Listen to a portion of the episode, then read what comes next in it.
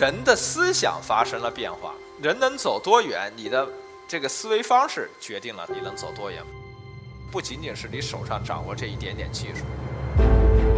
瓦特，他是拿着一把钥匙，开启了工业革命之门，而找到这把钥匙的人是牛顿，牛顿把钥匙交给瓦特，开启了工业革命之门。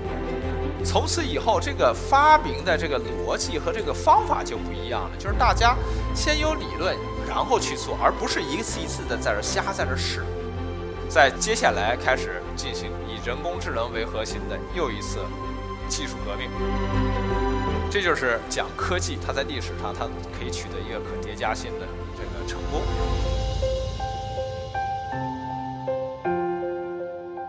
为什么工业革命那么重要？那除了让生产力得到极大发展以外，人的思想发生了变化。人能走多远，你的这个思维方式决定了你能走多远，不仅仅是你手上掌握这一点点技术。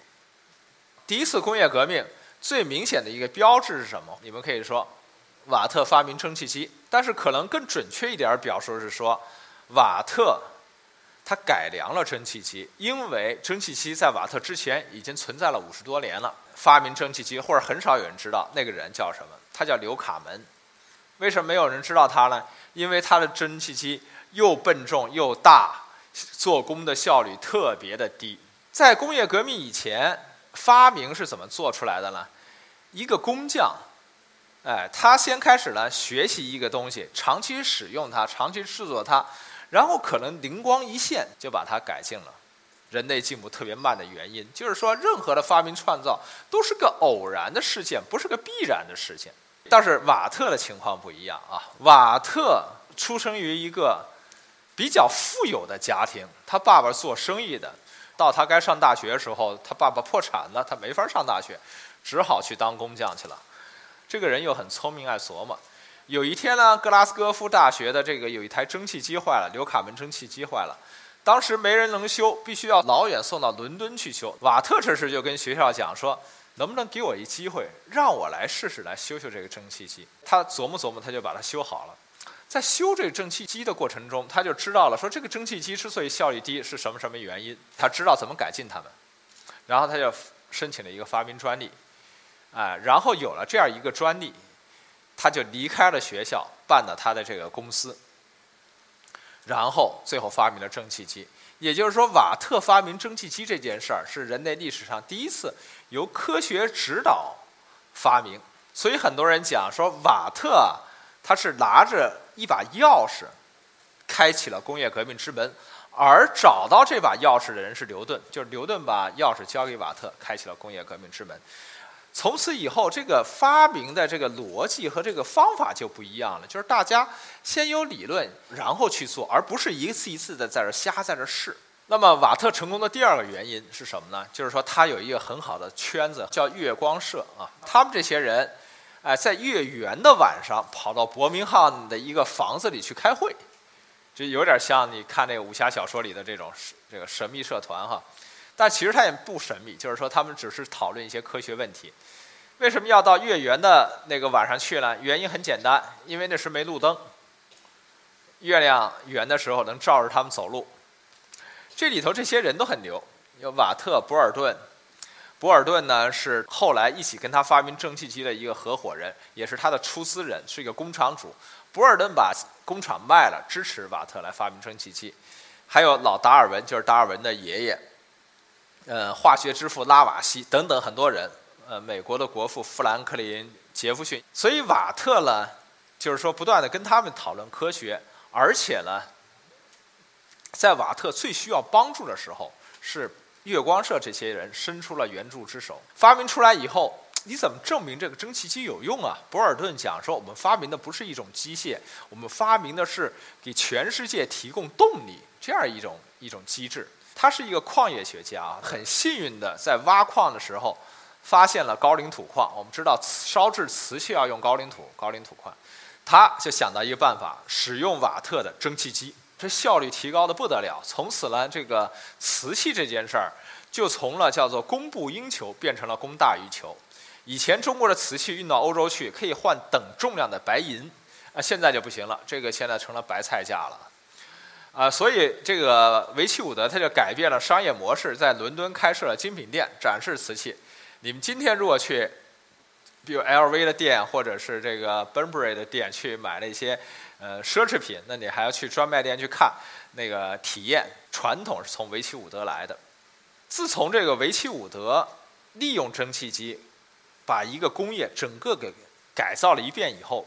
大家都发现说，哦，我这个工业如果使用了蒸汽机，我一下就取得了巨大竞争优势，于是这蒸汽机就得到了普及。所以说，月光社本身对瓦特有莫大的帮助。所以，将来大家的一个成功，不是一个人的成功，而是整个一个社团的一个成功。但是呢，呃，我们这么多人，未必每一个人你都站在工业革命的这核心技术当中。但是，我想告诉大家是什么呢？你同样能受益啊。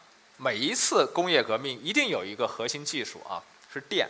那么掌握电的这个技术人一定是受益人。我们大家知道，爱迪生，你当然你还可以说出来是谁？特斯拉呢？从他的专利中获得了无数的钱啊，获得了大概上百万美元的这个这个收入。这是什么一个概念？我跟你讲，当时哈佛大学一年的预算二十万美元。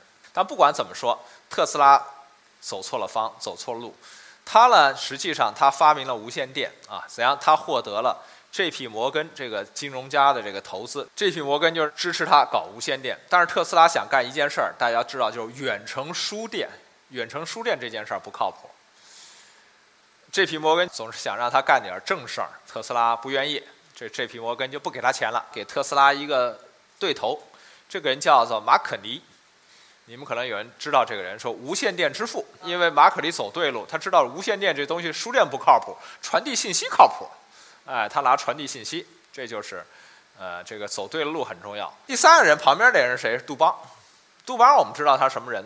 化工大王，化工产业就杜邦，尤其是做化肥农药的，这我们知道啊。农药这个东西以前有没有？在没有电以前，农药其实已经有了，怎么给那个？田地里上农药了，就拿这个硫磺啊撒在地里，然后用火一烧，就形成二氧化硫。二氧化硫有毒啊，就把这个虫子给毒死了。同时，你的蔬菜呢也就污染了。那有了电以后，这就不一样了啊！他就用电开始做电化学，就是产生了整个的大的化工业，制造化肥、农药等等等等，那个合成氨呐什么这些。那这下子有了化肥、农药。人类地球上就能养活这么几十亿的人呢。在此以前，哎，每来一次灾荒，地球上就死一大批人。那以后人就不愁吃饱肚子了啊。虽然我们今天觉得化肥农药好像这个吃起来不太健康，但是你至少先吃饱了。到第三次工业革命的时候，核心技术是什么？计算机。谁是掌握核心技术的这帮人？比尔盖茨这帮人。这个老头儿，这你们可能不认识。这个人叫呃基基姆塞门斯，Jim Simons，他是呢一个数学家，纽约大学实习分校的数学系主任。有了计算机以后，他成立了一家公司，叫文艺复兴技术公司。这家公司不做任何的真正的技术啊，不做 IT，只炒股，就是一个对冲基金啊。我们知道说，巴菲特这个投资股票收益很高，大概从五十年代到今天六十年。呃，年化回报是百分之二十，这是非常非常高的一个比例啊。塞门斯更高，塞门斯是那个做了四十年，那虽然没巴菲特长，平均三十七每年啊，不得了的高的啊。零八年金融危机的时候，这个巴菲特股票跌了很多，塞门斯那一年对冲基金，因为他可以做空股市，他挣了百分之八十，所以这个人很厉害。他懂计算机吗？他不懂，塞门斯不懂计算机，但是他知道一定要用计算机，所以他就成为一个。那个成功者，在接下来开始进行以人工智能为核心的又一次技术革命。那么我们有时叫它智能革命。那么在这个其中，你可能在做人工智能，你可以可能是使用人工智能。这就是讲科技，它在历史上它可以取得一个可叠加性的这个成功。